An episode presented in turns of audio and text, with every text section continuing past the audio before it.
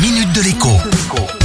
Bonjour à tous. Ceux qui ont fait le choix ces dernières années d'installer des panneaux solaires sur leur toit ont probablement été visionnaires. Pour les autres, ceux qui hésitent, voici ce qu'il faut savoir avant de se lancer. D'abord, le prix des panneaux solaires a considérablement baissé.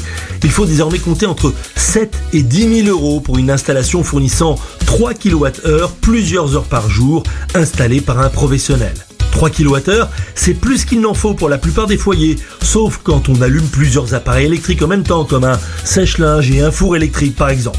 Que deviennent les kilowattheures produits en trop Eh bien, ils sont revendus à EDF, tout simplement, à un tarif fixé à l'avance par contrat et qui restera stable pendant 20 ans, bonifié bien sûr de l'inflation.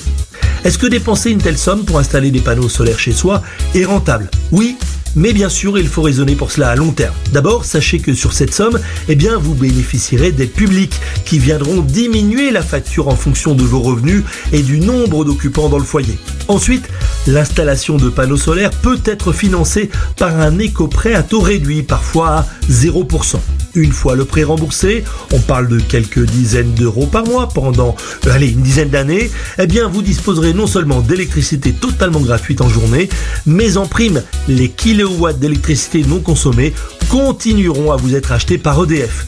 Les panneaux solaires d'aujourd'hui sont garantis pour 25 ans, mais la plupart devraient continuer à fonctionner sans brancher bien plus longtemps.